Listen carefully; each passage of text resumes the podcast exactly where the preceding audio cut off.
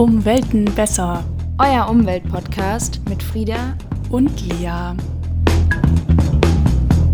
Hallo und herzlich willkommen zu einer neuen Folge hier bei unserem Umweltpodcast Um Welten besser. Heute geht es um nachhaltige Ernährung. Kennt ihr das, wenn ihr im Supermarkt steht und die verschiedene Auswahl von allen möglichen Produkten uns einfach so überfordert? Es gibt sie in braun, es gibt sie in weiß, es gibt sie von S bis L, mit sechs Stück oder mit zehn Stück. Die Rede ist von Eiern. Und da frage ich mich jedes Mal, welche sind denn nun die besten und mit welcher Kaufentscheidung trage ich auch zur Nachhaltigkeit bei? Und generell bedeutet sich nachhaltig zu ernähren einfach einen respektvollen Umgang mit der Umwelt, mit den Menschen und dem Tier. Und es ist gar nicht so einfach, finde ich, da wirklich einfach zu wissen, worauf muss ich denn nun achten. Genau, deswegen haben wir uns heute mit diesem Dilemma beschäftigt, das Frieda gerade beschrieben hat und haben da auch gleich noch einen spannenden Interviewpartner. Davor wollen wir uns aber noch mal kurz ein bisschen angucken, wie viel Einfluss hat denn eigentlich die Ernährung auf unsere Treibhausgasemissionen in Deutschland? Und da haben wir Daten vom Umweltministerium.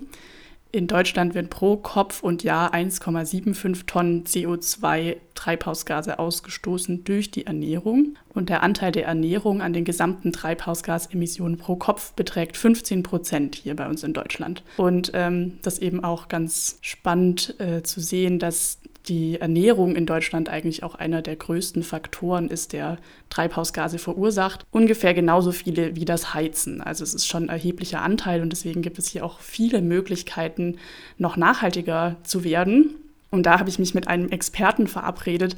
Das war der Jörg vom Ernährungsrat Frankfurt und mit dem habe ich mich zum Interview getroffen. Hallo Jörg, freut mich, dass du da bist zum Interview. Heute soll es ja um nachhaltige Ernährung und Lebensmitteleinkauf gehen vor allem auch mit Fokus auf Frankfurt. Und die erste allgemeine Frage, die man sich da wahrscheinlich erstmal stellen muss, ist, welche Dimensionen spielen denn in die Nachhaltigkeit eines Lebensmittels mit rein? Auf was muss man da alles gucken? Wir haben ähm, natürlich erstmal ist entscheidend, wie der Anbau passiert wo der Anbau passiert. Also ist natürlich ein Unterschied, wissen wir alle, ob wir jetzt Äpfel aus Neuseeland haben oder vor der Streuobstwiese in der Nähe von Frankfurt. Das ist schon mal das eine. Das zweite ist, was passiert mit, dem, äh, mit den Äpfeln beispielsweise. Werden die vorher gespritzt? Werden die behandelt?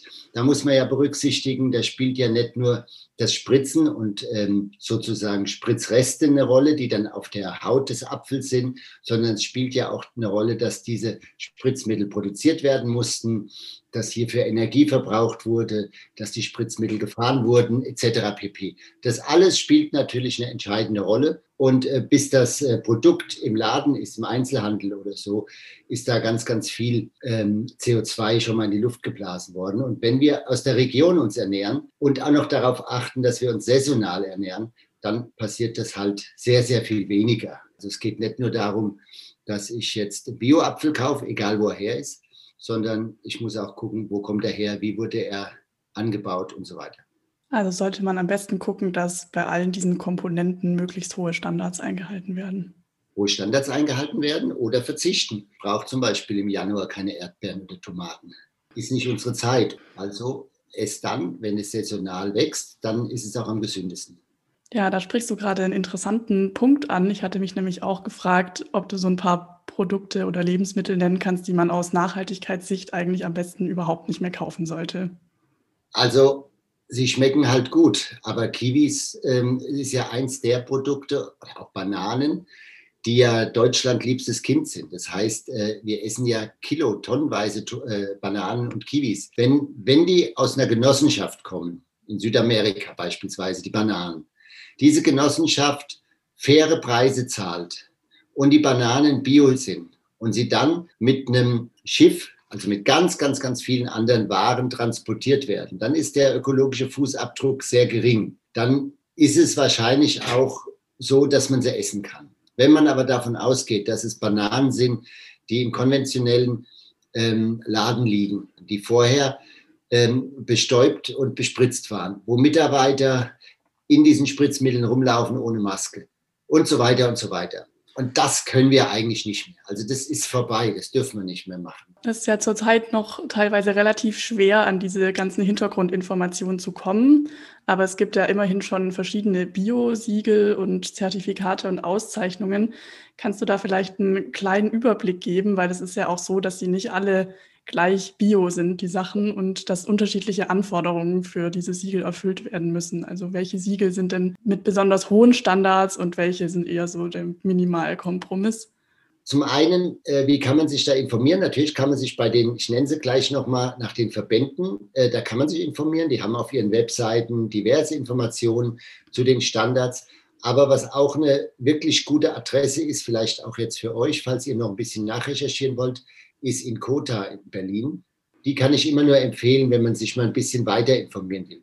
Zu den äh, Biosiegeln wäre zu sagen, ja, es ist, sind ja nicht nur die Biosiegel. Dann kommen noch die Regionalsiegel dazu. Dann kommen jetzt noch freiwillige oder unfreiwillige Fleischsiegel dazu. Also es gibt ja unendlich viel und der Verbraucher, die Verbraucherin kann sich nicht mehr orientieren. Das geht gar nicht. Aber das geringste Biosiegel ist das EU-Siegel dass äh, also quasi alle Produkte, die aus der EU kommen, wenn es Bioprodukte sind, prägt. Auch wenn weitere Siegel drauf sind, also EU-Siegel ist immer das erste und das muss drauf. Das ist, wird geprüft auch durch die Regierungen, durch die Landesregierungen zum Teil. Und dann äh, gibt es so eine Reihenfolge, aber die hat so ein bisschen äh, gar nichts mit der Qualität des Siegels zu tun, sondern mit dem, was die Verbände zulassen. Wir haben ja in Deutschland vier größere Bioverbände, Demeter, Bioland, Naturland und Göhe. Ähm, Göhe ist ein kleiner Verband, der ursprünglich mal in Thüringen war, als noch äh, die DDR gab und der dann sozusagen sich ausgeweitet hat. Man sagt gemeinhin, Demeter wäre das beste Siegel. Und Demeter-Produkte sind in der Regel auch am teuersten. Das hat damit zu tun, ein Demeter-Bauer muss ganz anders wirtschaften schon als ein Biolandbauer. Ein Demeterbauer muss zum Beispiel Tiere halten. Es geht normalerweise nicht, dass Demeter ohne Tiere geht, weil die brauchen eine Kreislaufwirtschaft. Und wenn ich Tiere halte, darf ich bei Demeter nur so viel Tiere halten, wie ich selbst ernähren kann von meinem eigenen Grund und Boden oder gepachteten Boden. Das heißt, nehmen wir mal ein Beispiel Dottenfelder Hof. Ähm, die sind bei, bei Frankfurt, das ist ein größerer Demeterhof. Die haben äh, Wiesen, Äcker und Felder, die ausschließlich dafür da sind, dass die Tiere miternährt werden können, dass man an die Bürger, also die VerbraucherInnen vermarkten darf und es muss alles passen. Ich glaube, wenn man Bioland kauft, wenn man Naturland kauft und vor allen Dingen, wenn man Demeter kauft, ist man auf der richtigen Seite, weil hier geht es auch nicht nur darum, dass das mehr oder weniger gespritzt ist. Also es darf überhaupt nicht äh, mit chemischen Mitteln ja behandelt werden, bei allen dreien, bei allen vier nicht. Aber ähm, dann ist immer noch die Frage, wie geht der Bauer mit seinen Tieren um? Wie geht der Bauer mit seinen Menschen um? Denn ähm, ein Biobauer ist ja nicht automatisch ein guter Mensch. Nochmal zu dem Siegel äh, regional. Wir haben ein regionales Siegel, das ist sogar aus Hessen entstanden. Und das, da wird es dann richtig kompliziert, weil da steht dann drin, wie viel Anteil im Produkt, beispielsweise in der Wurst, von einem Schwein aus Hessen ist. Und ähm, die Wurst darf nicht als hessische, zum Beispiel gibt es in Nordhessen ja die Ahlewurst. Die Ahlewurst darf nicht entstehen mit einem Schwein aus Niedersachsen. Geht nicht. Es muss ein hessisches Schwein sein. Und dann kommt noch die Regionalität dazu. Für Rewe ist regional mindestens deutschlandweit. Für mich ist regional 50 Kilometer um Frankfurt herum. Wir von der Bürger AG, ähm, wo ich ja Vorstand bin, wir sagen 150 Kilometer. Das ist eine ist eine überschaubare Strecke, die ist vielleicht nicht mehr direkt mit dem Fahrrad zu fahren, weil es gibt auch Leute, die sagen, regional ist nur, wo ich meine Lebensmittel mittels Fahrrad holen kann. Du hast ja jetzt schon mehrmals den Ernährungsrat erwähnt. Da bist du ja auch in Frankfurt. Was ist denn die Aufgabe dieses Ernährungsrates? Was macht ihr in Frankfurt? Seit äh, 2016 gibt es den ersten Ernährungsrat in Deutschland. Das war Berlin und Köln. Ich sage die beide, weil die streiten sich immer, wer der erste war. Was wir aber genau wissen, der dritte Ernährungsgrad einer Stadt in Deutschland war Frankfurt am Main, also wir. Was machen wir? Ähm, der Ernährungsrat ist entstanden, wird getragen von unserem Verein Bionales, Bürger für regionale Landwirtschaft und Ernährung. Das sagt schon so einiges auch aus. Wir tragen den Ernährungsrat. Der Ernährungsrat selbst ist in Frankfurt kein Verein. Es gibt andere Städte, die machen das. Das ist sehr unterschiedlich. Wir sind angetreten in Frankfurt, um die Stadt nachhaltiger zu ernähren. Das ist natürlich ein ganz, ganz großer Begriff. Wir wollen die Ernährungssouveränität zurückerobern. Es ist trotzdem sehr einfach, weil im Moment ist so, äh, die Discounter und die Einzelhändler sagen uns, was es zu essen gibt. Die beschaffen alles zu jeder Zeit immer sauber und ordentlich, zumindest zu, äußerlich sichtbar. Wir haben gesagt, das sind nicht die Produkte, die wir wollen, weil wir wollen nicht dadurch, dass wir ähm, irgendwelche Eier essen von, von, von KZ-Hühnern, deren Gebeine dann wiederum in Afrika die Bauernschaft kaputt macht. Das geht einfach nicht. Ja? Oder Tomaten aus dem Glas, die aus Italien kommen, nach Afrika gebracht werden, in, ähm, in Afrika in, in Dosen gepackt und werden wieder zurückgebracht. Und das wollen wir halt nicht. Und wir haben gesagt, wenn wir die Stadt regional äh, und nachhaltig ernähren wollen, dann müssen wir in Arbeitskreise bestimmte Themen aufgreifen. Das haben wir auch gemacht.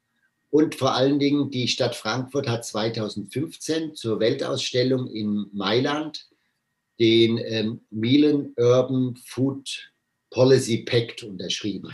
Also wie mit anderen 80 Städten haben die gesagt, wir wollen uns bis zum Jahr so und so viel äh, nachhaltig ernähren.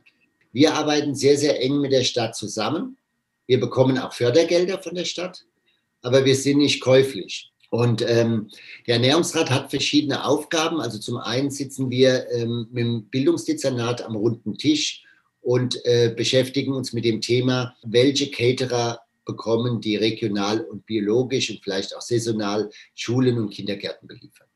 Oder äh, wir versuchen äh, Bewusstsein zu schaffen. Wir haben im Frankfurter Osten einen alten äh, äh Park, also ein Teil von Park, in der Bewirtschaftung, wo wir mit äh, Schülern den ganzen Jahreszyklus eines Feldes mit beackern, also eines, eines, eines Gartens sozusagen. Und das macht der Ernährungsrat und ist sozusagen ein externer, unabhängiger Berater für die Stadt. Und ähm, wir haben das Know-how, um zu beraten. Ja, bei uns im Podcast geht es ja auch ähm, im Fokus darum, was jede und jeder Einzelne schon machen kann, um sich nachhaltiger zu ernähren. Was würdest du da in Frankfurt für Adressen benennen, wo man schon ganz gut fündig wird, was nachhaltige Lebensmittel angeht? Wir haben im Moment eine neue Landwirtschaft, die vor drei Jahren gegründet wurde in Oberrat. Das ist die Kooperative. Die haben eine Solavi innerhalb ihrer Landwirtschaft. Das ist eine Genossenschaft. Die ernähren im Moment mit Obst und Gemüse 350 Menschen, die jede Woche eine Gemüsekiste bekommen eine Solavi. Wir haben in Frankfurt im Moment fünf Solavis, also fünf Initiativgruppen, wo Menschen mit irgendwelchen Bauern im Umfeld, meistens Bauern, die biologische Landwirtschaft machen, eine Solavi aufbauen. In Frankfurt gibt es weiterhin natürlich verschiedene Anbieter von äh, sogenannten biologischen Obst- und Gemüsekisten, die also jede Woche kann man bestellen und kann auch Zusatz bestellen, noch weitere ökologische Produkte und bekommt die per, per Kiste geliefert. Wir haben mittlerweile Bio überall. Es gibt ähm, reine Bio-Großhändler oder, oder Großeinzelhändler wie Alnatura oder Dens. Es gibt Teegut, wo fast 50 Prozent Bio ist. Und wir haben natürlich auch die Einzelhändler und sogar die Discounter, die jetzt Bio haben. Nun müssen wir natürlich auch überlegen, was ich vorhin gesagt habe. Bio ist nicht Bio.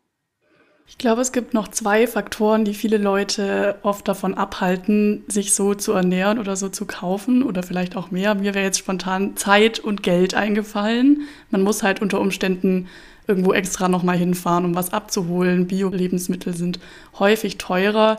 Muss man das einfach in Kauf nehmen, wenn man sich nachhaltiger ernähren will? Sollte da ein Umdenken dahingehend stattfinden, dass man sagt, ich nehme mir die Zeit und das Geld? Oder ist es auch möglich, auch zeitsparend und geldsparend nachhaltig einzukaufen? Klar, ist es. Also zum einen ist die Zeit ein vorgeschobener Grund. Denn ähm, wenn ich mal über den Tag mir angucke, was mache ich denn mit meinem Tag neben meiner Arbeit? Also wie viel Zeit bleibt mir denn für andere Dinge und was mache ich in dieser Zeit? Wenn ich jetzt mal davon ausgehe, ich würde in, in den Hofladen fahren dem Fahrrad, zwei Kilometer entfernt, dann ist das ja auch ist das ja auch eine Qualität. Das ist ja auch was Positives. Ich fahre mit dem Fahrrad, ich, ich, ich, ich denke nach, ich, ich sinne. Also ist ja auch was Positives. Aber selbst wenn das Zeitargument da ist, selbst jemand, der 18 Stunden arbeitet und sechs Stunden vielleicht noch schläft und isst zwischendurch, kann sich ja an seiner Arbeit über den Computer die nächste Biokiste bestellen. Dann kriegt er das vor die Haustür gebracht und zwar zu einem Zeitpunkt, wo er gar nicht da ist. Er muss nur ausmachen, wo es hingestellt wird. Also Zeit, wenn ich keine Zeit habe, das ist kein Argument. Selbst äh, Einzelhändler wie Edeka und Rewe liefern ja mittlerweile Produkte an. Geld. Ja, Geld ist ein wichtiges Thema. Es gibt alleinerziehende Männer und Frauen mit Kindern, die haben wirklich wenig Geld. Es gibt Hartz-IV-Empfänger, die haben wirklich wenig Geld. Wenn diese Menschen sich ökologisch und nachhaltig ernähren wollen, dann können sie das definitiv. Sie können es durch einen eigenen Garten, durch Teilhabe an einem Gemeinschafts- oder Saisongarten. Man kann mittlerweile fast überall Brot, Biobrot auch von gestern kaufen. Das kostet nur noch die Hälfte und ist damit billiger als konventionelles Brot. Dasselbe gilt für Gemüse. Also, ich kann immer fragen, gibt es was von gestern? Meistens ist es ausgelegt und ausgeschildert.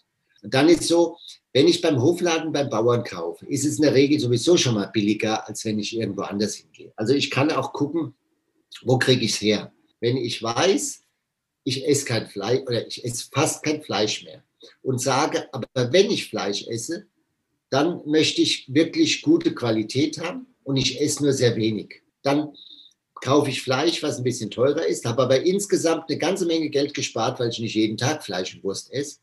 Und das sind so Dinge, da muss, man muss seine Lebensweise ändern. Man muss auch sein Einkaufsverhalten ändern. Ja, dann noch eine Frage zum Abschluss. Wenn man jetzt sich entscheidet, ich möchte jetzt nachhaltiger einkaufen bzw. mich nachhaltiger ernähren, was würdest du da so als ersten Schritt vorschlagen? Womit soll man anfangen? Weil meistens, wenn man den Anfang mal geschafft hat, dann geht es irgendwie ganz von selber weiter. Aber wie kommt man ins Tun? Wenn ich in der Großstadt wohne und jetzt nicht so direkt den Bauern vor meiner Tür habe, dann gehe ich erst einmal in einen ganz normalen Laden, in den ich immer gehe und guck mal, was gibt es denn da eigentlich, was als Bio ausgewiesen ist, was aus der Region ausgewiesen ist und als nachhaltig. Und da kann ich mal anfangen und kann mir vielleicht ein paar Produkte kaufen und vorher aber auch lesen, was da drauf steht. Und der zweite Schritt wäre, ich gehe jetzt nicht in einen normalen Laden, sondern ich gehe vielleicht in einen Laden, der sowieso nur regionale und Bioprodukte hat. Der dritte Schritt ist, ich gehe auch zusätzlich auf den Markt. Ich gehe beispielsweise, wenn ich in Frankfurt wohne, ist es ein toller Ausflug, wenn man jeden Samstagmorgen auf die Konstabler Wache geht, da einen Apfelwein trinkt, Biowürstchen isst und einkauft. Das ist ein Genuss, da trifft man Leute, immer die gleichen, dann fängt man an zu quatschen. Das ist ein soziales Verhalten, das ist toll. Sozusagen, und so gehe ich Schritt für Schritt weiter. Vielleicht kann ich mal in den Hofladen gehen, wenn ich in der Nähe bin. Vielleicht mache ich einen Ausflug und finde den. Und so kann man sich entwickeln. Und ich sage nochmal, wir können immer auch uns überhaupt nicht wegbewegen. Und dann bestelle ich mir halt bei, jetzt in Frankfurt würde ich zu Querbeet gehen oder zu Ackerlei oder es gibt noch ein paar mehr Biohopper und würde gucken, was bieten die mir denn an und was davon ist tatsächlich saisonal und aus der Region. Und dann bestelle ich das. Vielleicht ist ja auch die ein oder andere Hörerin von uns motiviert, jetzt mal was auszuprobieren, selber ein bisschen nachhaltiger sich mit Lebensmitteln auszustatten. Ich danke dir ganz herzlich, dass du dir jetzt so viel Zeit genommen hast, meine Fragen zu beantworten und wünsche euch noch viel Erfolg bei eurer weiteren Arbeit. Danke. Ja, ziemlich viel haben wir jetzt in dem Interview schon gelernt. Du hast gerade am Anfang des Interviews nochmal reingeschaut und reingehört. Da gibt es nochmal eine Sache, wo man ein bisschen genauer hinschauen muss um auch nochmal zu sehen, wie komplex das ganze Thema eigentlich ist. Frieda, was ist dir da aufgefallen? Ja, Jörg hat ja gesagt, Äpfel aus Neuseeland seien auf jeden Fall schlechter in der Ökobilanz als die von unserer Streuobstwiese aus dem Umland. Und auf den ersten Blick denkt man ja auf jeden Fall, das stimmt. Äpfel aus der Region müssen ja eine bessere Ökobilanz haben. Aber es gibt eben Sachen, die man auf jeden Fall beachten sollte. Im April oder Mai ist in Deutschland keine Apfelernte und dennoch finden wir im Supermarkt eben Äpfel aus der Region beziehungsweise vom Bodensee oder eben Südtirol und das liegt an der speziellen Lagerung und das mag einige vielleicht überraschen, aber diese ist besonders energieintensiv. Und wie sieht es jetzt im Vergleich dazu mit den Äpfeln aus Übersee aus? Also weit weg In Neuseeland oder beispielsweise Chile mag dagegen eben gerade Erntesaison sein. Das bedeutet, diese riesigen Apfelplantagen werden abgeerntet und das Obst wird dann mit Containerschiffen nach Europa gebracht. Und tatsächlich können eben Äpfel aus Neuseeland oder beispielsweise Chile, die um die halbe Welt geschifft werden, trotzdem für weniger Treibhausgase verantwortlich sein als ein Apfel, der zur gleichen Jahreszeit vom Bodensee kommt. Bei geernteten deutschen Äpfeln, die im Oktober schon gepflückt wurden, müssen für einige Monate speziell gelagert werden, damit sie noch reif und knackig im Supermarkt sind, wenn man sie im Frühjahr kaufen möchte. Das treibt natürlich den Energieverbrauch extrem in die Höhe. Der ist am Ende sogar nur ein Viertel niedriger als bei den Äpfeln aus Übersee. Werden aber nun noch Folien, Gewächshäuser und Heizgeräte verwendet, dann kippt die Umweltbilanz und macht die Äpfel aus Übersee sogar umweltfreundlicher. Denn eine dauerhafte Kühlung von 1 Grad Celsius der deutschen Äpfel und der weitgehende Entzug von Sauerstoff, um den Reifeprozess extrem zu verlangsamen, wirken sich eben sehr negativ auf die CO2-Bilanz aus. Also nochmal zusammengefasst in einem Satz, Äpfel aus Übersee können eine bessere Ökobilanz aufweisen als Äpfel aus Deutschland. Richtig. Also alles nicht ganz so einfach. Was auch nicht einfach ist, ist, wie wir im Interview ja schon gehört haben, sich in diesem Dschungel aus Biosiegeln zurechtzufinden. Ich habe mir noch mal ein bisschen genauer angeschaut, was es eigentlich für Voraussetzungen für die unterschiedlichen Siegel gibt und habe mir jetzt als Beispiel mal den Vergleich von dem EU-Siegel und dem Demeter-Siegel rausgesucht. Das EU-Siegel, das ist rechteckig grün und da ist so ein Blatt drauf aus so Sternen. Und bei diesem Siegel ist es eben so, dass es sozusagen der Mindeststandard, der BUND schreibt dazu, das Siegel definiert Mindestkriterien und ist im Wesentlichen vertrauenswürdig. Und Sachen, die dieses Siegel tragen, da wurde eben bei der Produktion auf chemisch-synthetische Pflanzenschutz- und Düngemittel verzichtet. Es gibt eine tiergerechte Haltung mit Auslaufmöglichkeiten. Gentechnik ist verboten. Es werden nur wenige Zusatzstoffe verwendet.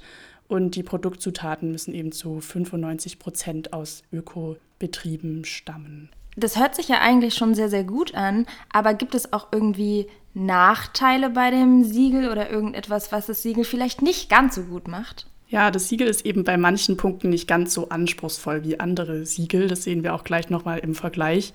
Nach der EU-Öko-Verordnung ist es zum Beispiel noch möglich, seine Bewirtschaftung auf dem Hof nur teilweise umzustellen. Das heißt, man kann auf demselben Hof bio und konventionell produzieren. Teilweise ist es auch noch erlaubt, konventionelle Futtermittel einzusetzen. Sehr großer Kritikpunkt ist auch, dass es noch erlaubt ist, Kühe zu enthornen. Das ist halt sehr schmerzhaft für die Tiere. Und ähm, ich habe ja gerade gesagt, äh, Pflanzenschutzmittel wurden auf jeden Fall schon reduziert. Es gibt nicht mehr so viele, die erlaubt sind, aber es gibt eben trotzdem noch umweltschädigende Pflanzenschutzmittel, die auch für diese Bioprodukte benutzt werden dürfen. Zum Beispiel Spinosat, was schädlich für Bienen ist. Das sind eben so Sachen, wo dieses EU-Siegel nicht ganz so anspruchsvoll ist wie andere Biosiegel. Du hast ja das Demeter-Siegel gerade schon mal angesprochen. Das ist ja quasi das höchste der Biosiegel.